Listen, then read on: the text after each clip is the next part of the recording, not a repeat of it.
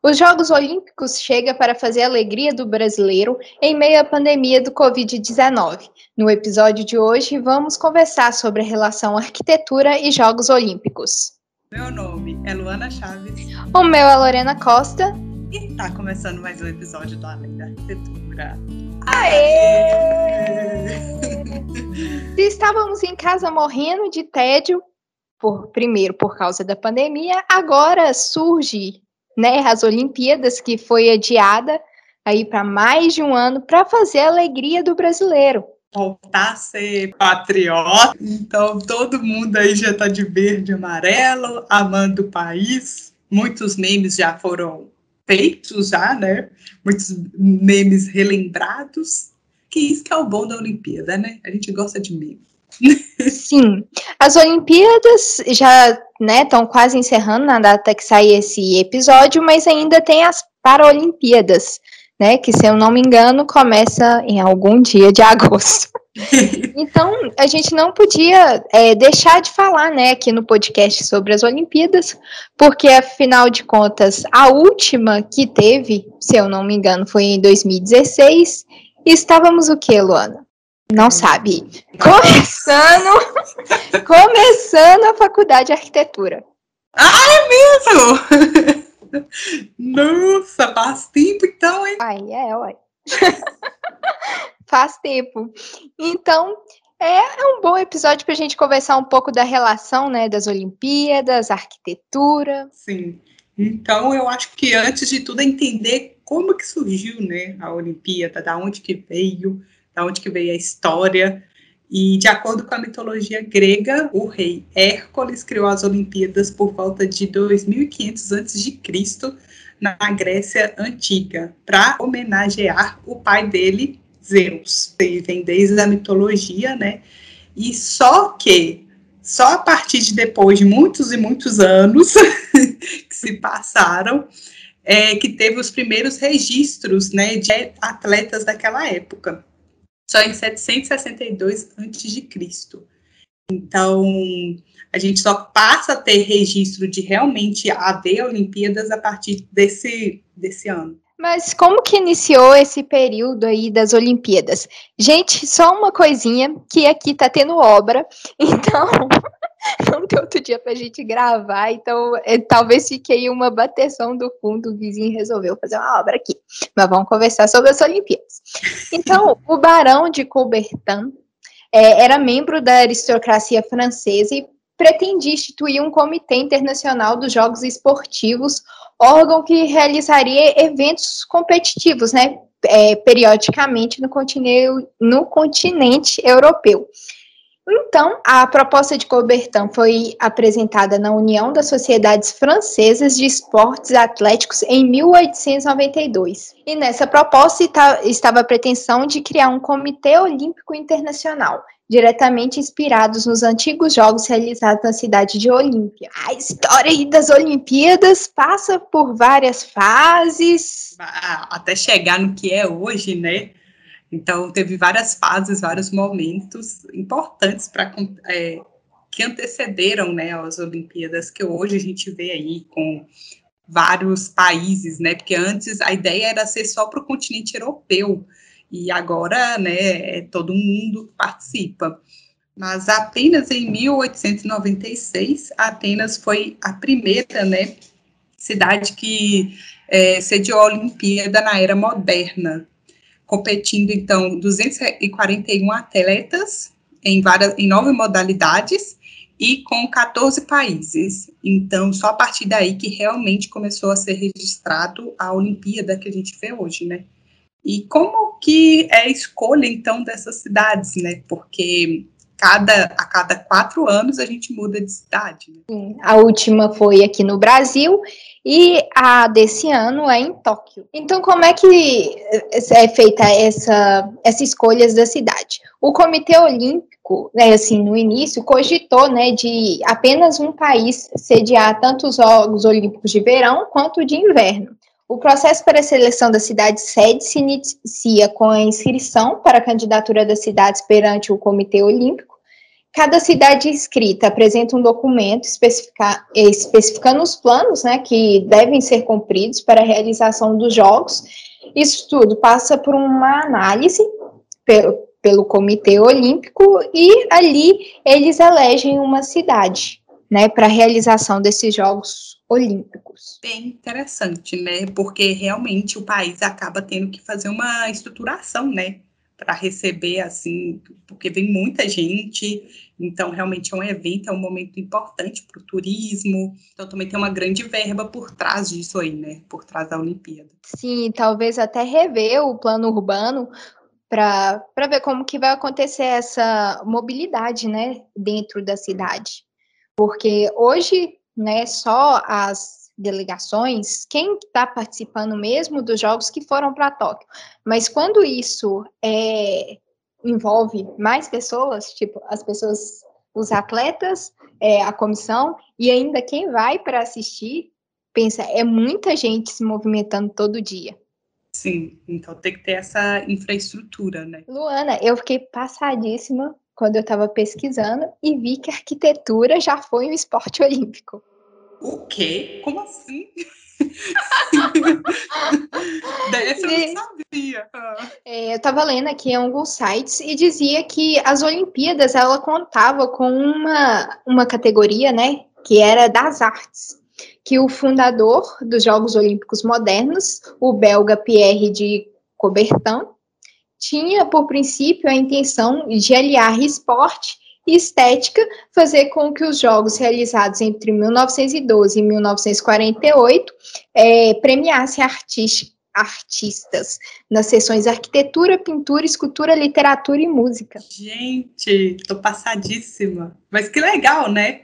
Porque realmente né? Mas seria legal ver de outros países, seria um momento interessante de mostrar a cultura por meio de música, literatura, enfim, arquitetura. Seria, era, deveria ser legal, deveria ser interessante. Seria interessante mesmo. Já pensou vários arquitetos reunidos de um país, de vários países, né, na verdade, tendo um tempo para projetar determinada coisa. É que seria um concurso. Né? É, seria um concurso. É, essa coisa. Mas com a morte de Cobertão, é, eu espero que eu esteja falando o nome dele certo, viu, gente?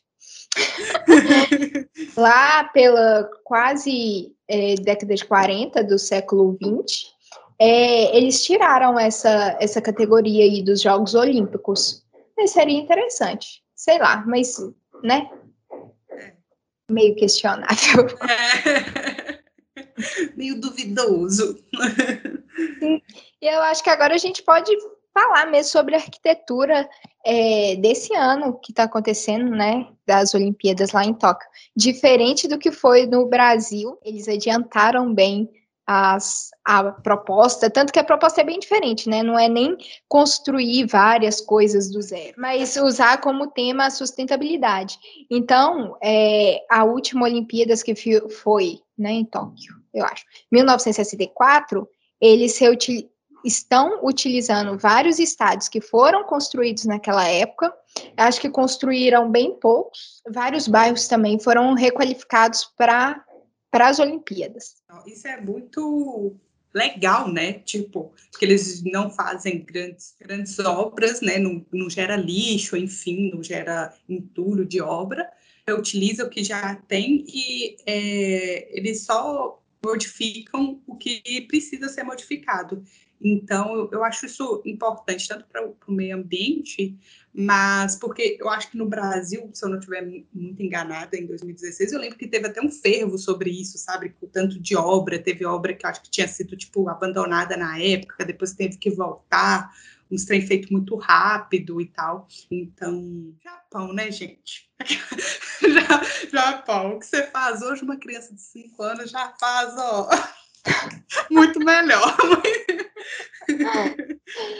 Então, nós separamos alguns, algumas edificações, é, algumas só para comentar e outras para entrar mais a fundo sobre arquitetura, porque a gente achou muito interessante. Então, a primeira que eu separei aqui para a gente comentar, né, para começar o debate, foi a Vila Olímpica, que é constituída de 21 edifícios de 10 andares, Ela foi construída em uma faixa de terra retangular recuperada do mar, e a intenção é que depois que acabem as Olimpíadas e as Paralimpíadas, esse local será transformado em um bairro residencial de luxo com cerca de 900 apartamentos. E uma coisa aí que está sendo muito, na, né, quando começou as Olimpíadas, foi muito assim divulgado, foi sobre as estruturas feitas de papelão, principalmente as camas. E deu muito meme do povo sambando, pulando, para ver se ela é, resiste realmente, né, a, todo tipo de movimento feito em cima de uma. Pois é, mas os atletas lá, não sei se você viu os vídeos, eles pulando, mostrava que é bem resistente a cama. Então foram feitas 18 mil camas de papelão reciclado, colchões personalizáveis para os atletas. A marca é também responsável por fornecer travesseiro e edredom nas vilas olímpicas. Segundo aqui as informações né, do site que a gente achou, é, 8 mil camas elas serão reaproveitadas para os Jogos Paralímpicos. E essa empresa aqui, né, numa entrevista que ela deu para o portal Dizem, ela fala que os colchões modulares são feitos de fibras de poli, poliestileno que podem ser recicladas inúmeras vezes. E que os módulos do colchão podem ser quatro podem ter né quatro níveis de firmeza diferente em cada lado.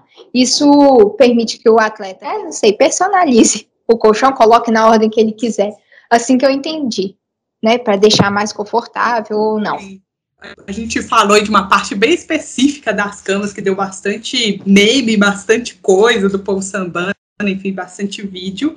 Mas e a estrutura de, dos estádios, né? Então, vou falar aqui um pouquinho do Estádio Nacional, que ele tem a capacidade de 70, 60 mil pessoas com abertura e encerramento dos jogos. Então, ele foi feito para isso, né? Tanto para aquela parte da abertura, não sei se as pessoas viram a abertura, mas não tinha ninguém, né, na, na, arquibancada, pelo que a gente pôde perceber, assim, e realmente era aquela, só a pessoa passando ali no meio com a bandeira, e não teve tantas pessoas também da, da comissão, atletas e tudo mais, a maioria do país foi reduzido realmente por causa da questão da pandemia. Mas o projeto desse estádio ele é de 2015, feito por Hazar Hadid, maravilhosa como sempre, né? e foi abandonada por questões de orçamento. O projeto atual é do japonês. Kingo Kuma. Isso aí que a Lorena falou. o negócio é que esse projeto da Zaha Hadid, ele foi muito divulgado. Eu não sei se você chegou a ver, é aquele, para quem não está vendo a imagem, é aquele estádio que parece uma vagina. Pesquisem aí. Parece real. É, não estou sendo muito crítica, mas parece mesmo.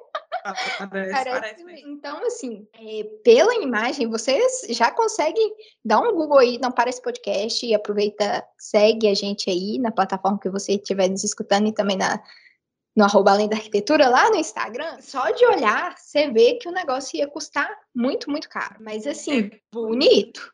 Sim bem bonito se ficasse desse, do jeito que a gente está vendo a imagem aqui. Se você procurar você vai ver também bem bonito. Eu fico só pensando se quando contrata, por exemplo, um, um escritório assim, ele tem que ter o um orçamento, né? Tipo, eu imagino que eles dão um orçamento que pode ser. Se eu não me engano, para o pro projeto desse estádio foi um concurso. Então eu não sei muito bem como é que funciona. Não, não lembro muito bem. É, mas o projeto do Gengokuma, assim, lindo também. Então, se você for comparar, assim, o estádio da Zaha Hadid, o que ela que o escritório propôs e o que foi feito, tá muito bem feito e tá muito bonito, não deixa a desejar, sabe? Então, esse estádio, ele é todo rodeado por beirais de vento, eles chamaram assim, mas eu acho que é um brise, né? É, rodeada aí por várias camadas desse beiral, segundo a nossa pesquisa, né? Foi ali no arque dele. Os beirais são um componente da arquitetura é, tradicional japonesa, contribui para melhor conforto dentro do estádio, bloqueando a luz do sol e trazendo uma brisa agradável para as arquibancadas.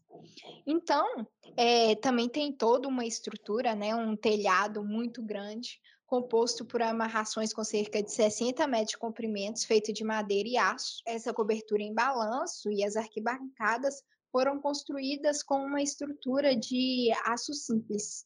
Então é um estádio muito bonito, eu achei. Eu achei legal porque traz um pouco da, da cultura e do que eles já utilizam lá, né? Assim, Sim.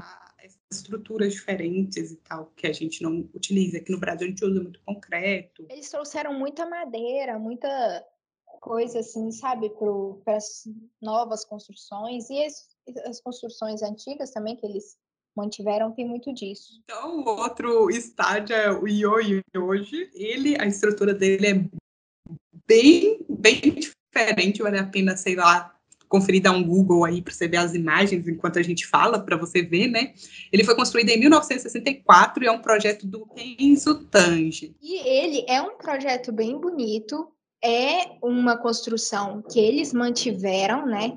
Então, me lembra muito da, da disciplina de estruturas, teoria das estruturas, que a gente estudou um pouco sobre aqueles cabos, sabe? Tem umas arquiteturas, assim, bem diferentes, né? E aqui ele tem tipo uma, como fala, uma coluna vertebral, assim, que dela vai puxando as estruturas, sabe? Que como se fosse que vai abrindo, né? Quase. E, além disso, é legal que ele tem um, um pavilhão menor, né? Com capacidade de aproximadamente 5.300 pessoas. E é usado para vários pequenos eventos, enquanto o ginásio nacional foi projetado para ser ocupado por 10.500 pessoas principalmente para as competições olímpicas, natação e mergulho. Pois é, e o arquiteto, ele se inspirou em um pavi no pavilhão Philippe de Le Corbusier e um estádio de rock da Universidade de Yale. Então, ele utiliza dessas estruturas tensionadas, né? É esse o nome que eu estava tentando lembrar antes. e tem todo esse esse potencial geométrico bem diferente. E essa parte que eu falei, que é tipo uma coluna vertebral, né? É uma espinha estrutural central, de onde a estrutura e a cobertura se originam. Então, é, assim, um estádio muito bonito, eu achei. Uma arquitetura Sim. bem diferentona, né? Sim, fica uma estrutura meio que suspensa, né? E, e ela tá, tipo, tipo, não é um zigue-zague, mas ela dá uma, um deslocamento de uma parte para outra. Então fica Sim. bem legal, dá uma continuidade assim. Essa parte dessa coluna vertebral em cima é, parece bem um barco, não parece? Ele todo parece um barco. Parece bem um barco. Agora, outro que eu achei lindo foi o centro Ariake. Olha isso, é maravilhoso. Dá um Google aí, gente. Centro Ariake, que é A-R-I-A KE. É lindo. Sabe o que, que ele está lembrando? Você lembra de uma escola, quando você também coloca, dá um Google aí, coloca escola, escola de madeira, é, escola de madeira, acho que foi feita aqui no Brasil, se não me engano, no ar. Você sabe qual é? Eu Ela acho que eu sei. Ela assim. Sim, achei aqui, ó. É, no Tocantins parece um Isso. pouco. É, eu acho que lembra por causa da estrutura da frente, sabe? Isso, e, exatamente isso. Que são esses pilares bem diferentões segurando a cobertura. Acho que lembra, mas assim, o interior completamente diferente, que ele usa uma coisa mais curva, né? É, madeira. É, é meio, meio louco, porque você vê a fachada, né? Ele parece ser reto, mas se você ver uma imagem interna, parece que é um pouco curvo o, o teto, assim, né? Sim, e essa estrutura com 2.300 metros, foi feita né, com 2.300 metros cúbicos de madeira de reflorestamento, considerando o ginásio como um dos maiores tetos de madeira do mundo, inspirado em construções tradicionais do país. E é para é, abrigar, né, para ser o local onde acontece a ginástica artística, ginástica rítmica e trampolim acrobático. É maravilhoso. Maravilhoso. E o significado do nome é barco de madeira flutuando na área da baía. Chique, interessante. Foi, ele, ele foi projetado para funcionar em duas fases, inicialmente como uma instalação de competição esportiva internacional temporária e então, após a retirada das arquibancadas temporárias, seria convertido em uma sala de exposição permanente. Eu achei legal porque eles pensaram nisso, né? Tipo assim, tá, se é, tem essa estrutura, mas depois que isso passar, como que a gente pode é, utilizar desse espaço para outra coisa, né? Em um lá de cima vai ser feito um, vários apartamentos e nesse aqui uma exposição bem legal. Sim, realmente. Eles empregaram mesmo o conceito da sustentabilidade, né? É, e nesse projeto, a madeira é usada assim em todos os lugares, na estrutura do telhado, na fachada, nos assentos dos espectadores, nas paredes externas. Madeira. Madeira foi o conceito desse desse desse ih, dessa edificação. Ai, deve ser bem bonito, né? Porque a madeira dá um dá uma ideia de conforto e aconchego, assim, né? Eu amo. Aquelas amam madeira. Também então, gosto. Acho que deve ficar bem bonito. E foi pensado também é, na resistência ao fogo e estabilidade estrutural. Esse projeto adotou de uma estrutura simples, que usa membros únicos e de grande é, uma grande madeira, né, laminada colada com alta capacidade térmica e também peças menores de treliças. Então, o primeiro sistema estrutural complexo do Japão usado essa técnica criou um grande espaço como estrutura de madeira que cobre dinam dinamicamente a arena em si. Então, eles também teve que pensar né, nesse tratamento dessa, dessa madeira, e a madeira laminada colada é muito utilizada também no, em outros projetos grandiosos assim. Outro projeto bem legal é a Arena Ariake, projeto do arquiteto Kumi Sekei, eu espero que seja esse o nome dele, que recebeu os jogos de vôlei e de basquete. E depois a ideia é que ele receba eh, eventos esportivos e shows, né, de música.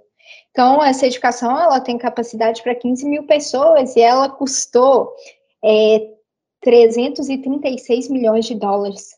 Foi a única que eu achei, assim, o valor de quanto custou, né? Caro, né? Nossa, cara, cara, cara, cara, caramba, cara, caramba. Bem cara. No... Mas, e assim, em comparação às outras, eu não achei ela tão bonita, não. É, eu também não achei tão, não. Ah, essa última que a gente falou, o centro, centro aqui, é uhum. muito mais bonito, muito mais, né? Esse é mais fechado, assim, né? Parece que utiliza bem mais concreto, a arquitetura é bem, bem fechada mesmo. Sim, e o que chama a atenção, né? Sim, né? Porque a gente achou feio, mas ok. É, é o desenho do teto convexo, coberto pa por painéis solares, e o revestimento cinza da fachada que destaca o edifício da, da paisagem. É, é, é. Né? É. É. E o layout, olha, achei isso legal. O layout é baseado nas diretrizes de acessibilidade determinadas para os Jogos de Tóquio em 2020, com sinalização e facilidade né, de deslocamento e adaptadas para as pessoas idosas com deficiência, né, com algum tipo de deficiência, cadeirantes, famílias com crianças, então, foi pensado nisso também. É, é bem provável que todos eles devem ter que seguir isso, né? É, eu já ia falar isso. Como é, né, Tóquio vai sediar também as Paralimpíadas, mas independente se não fosse, né, sediar a Paralimpíada, já que a acessibilidade é para todo mundo, é, é, todos deles devem ter seguido essa, né, o, desenho, o desenho universal. Agora, outro que eu achei bem bonito, mais bonito por causa da cobertura, uhum. porque eu estava lembrando do, do seu TCC, eu tô assim, ah, faça uma cobertura bonita, que você fizer a cobertura bonita, tá tudo resolvido. Não importa o, o, o, o que tiver por baixo da cobertura, né? É, é o centro Tatsumi. É, é né, o centro importante de confecções do Polo Aquático de Tóquio desde 1990 e foi redesenhado pelo escritório japonês Environment Design Institute, propondo a utilização de parede modular que permite transformar sua piscina principal em duas piscinas menores quando necessário. Linda. Dá um Google aí, gente. Mas eu, Sim. É aquelas, mas eu ainda prefiro a de madeira. É. Encantou meu coração. Mas é bem bonita essa, tá? Não, bem bonita, com certeza. Tem uma outra também, a Arena Saitama, Saitama, que eu também não achei tão assim, nossa, é, acho que... É normal, né? Dá para encontrar em qualquer lugar. Assim. oh, como você está sendo crítica. Agora, não, esse... Ah, para falar. Mas dessa da arena, mas não é uma arquitetura, tipo assim, muito diferente, sabe? Isso poderia ser outra coisa, sabe? Tipo, não necessariamente uma arena. Não, eu entendo. Se ah, você pegar e colocar em outro lugar, pode é. adaptar a qualquer lugar. Isso, é. Dá um shopping. Eu olho assim e falo, hum, poderia ser um shopping. Né? é a fachada, tá, gente? Porque a parte é. interna. É... Completamente diferente, né? Diferente, é. Esse aqui eu achei legal, que é o Nippon Budokan que é uma das construções recuperadas, né, requalificadas, é, das Olimpíadas de 1964. E quando você olha para ela, é realmente um. Porque os outros não têm tanta cara de japonês. É, uh -huh. aqui tem muita cara. De, dos desenhos que a gente vê quando passa alguma coisa do Japão, gente, que a gente vê aquelas casinhas com aquele telhadinho, ele realmente lembra muito. Tipo, Sim. Isso é Japão, tipo assim, né? É, e isso é, é não poderia estar em outro lugar é. Porque ele traz muito desses elementos, a cobertura, a forma, né, octagonal do, do edifício, e as competições que estão acontecendo nele é de judô e karatê. Eu achei assim que super combina. Sim, muito. E ele remete aí ó, aos templos é, japoneses antigos, com teto curvo, emoldurado com uma forma do Monte Fundo. Bonito, bonito. Agora, o último, assim, para a gente fechar essa categoria dos edifícios, das construções, é o estádio de Azuma. É, então, esse estádio de Azuma eu achei interessante porque ele foi erguido, né, segundo as nossas pesquisas, numa, é, numa região que foi seriamente afetada pelo terremoto, tsunami e acidente nuclear de Fukushima. Então, ele, ele recebeu, né, pelos japoneses, é, o nome de símbolo dos Jogos da Reconstrução. Legal, legal a história.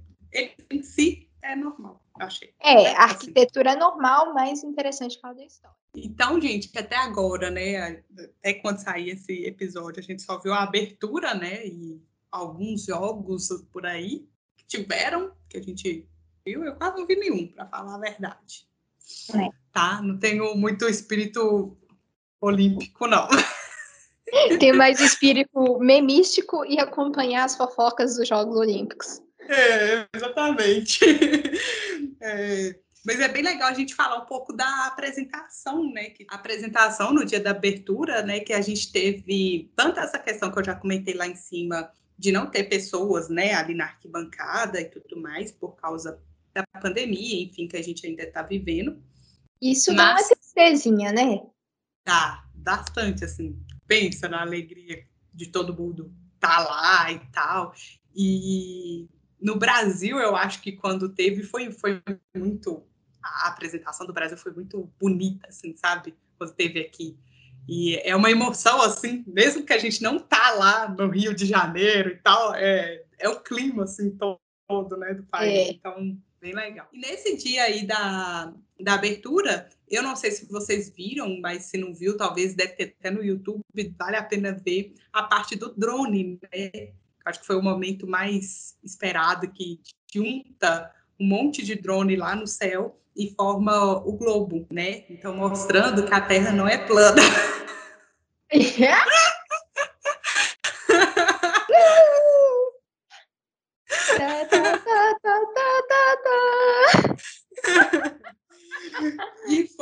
usados 1.824 drones com quatro luzes de LED cada um.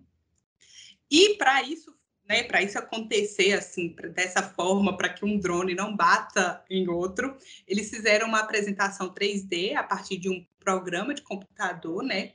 E nesse software, eles geram todos os movimentos e garante que, o, que um né, não vai bater no outro, porque são 1.870 1.824 drones no céu. Então, eles tiveram que pensar nisso. Eu achei bem legal, porque em alguns pontos dá realmente proceder uma luz maior na parte dos continentes, né? É, mostrando ali realmente a forma, e é onde que o oceano está bem mais fraquinho, assim. Japão sendo Japão. Japão sendo Japão, exatamente. Eles devem ter feito tudo isso, os meninos de 5 anos provavelmente que fizeram. Gente, aproveita, vai lá no Instagram olhar é, o nosso post de hoje. Acho que a gente podia colocar as imagens dos edifícios lá no post, é, para vocês verem também, né? Quando estiver escutando esse podcast. Acho um tema muito legal. Comenta lá no nosso post também. Qual outro tema atual você quer que a gente traz aqui? Isso é muito importante. E não esqueça de nos seguir. Então, gente, é isso. Vai lá acompanhar a gente nas redes sociais, seguir a gente no Instagram. A gente está mostrando muito conteúdo prático agora lá no Instagram, né? É, dando dica, enfim. A gente tá, vai fazer um projeto de uma sala, um projeto fictício. E se você quiser participar né, de todas as etapas, vai lá acompanhar a gente, porque tá bem legal. A gente já, as pessoas participaram, separaram quem que vai ser a nossa cliente, entre aspas, né, virtual, imaginária. Então, se você quiser acompanhar também, vai lá acompanhar a gente lá no Instagram. Falei tudo enrolado nesse final, mas é isso aí. Então, então é, é isso, gente. Esse foi nosso episódio de hoje. Tchau! Não esqueça de Não salvar o projeto. Não esqueça de salvar o projeto.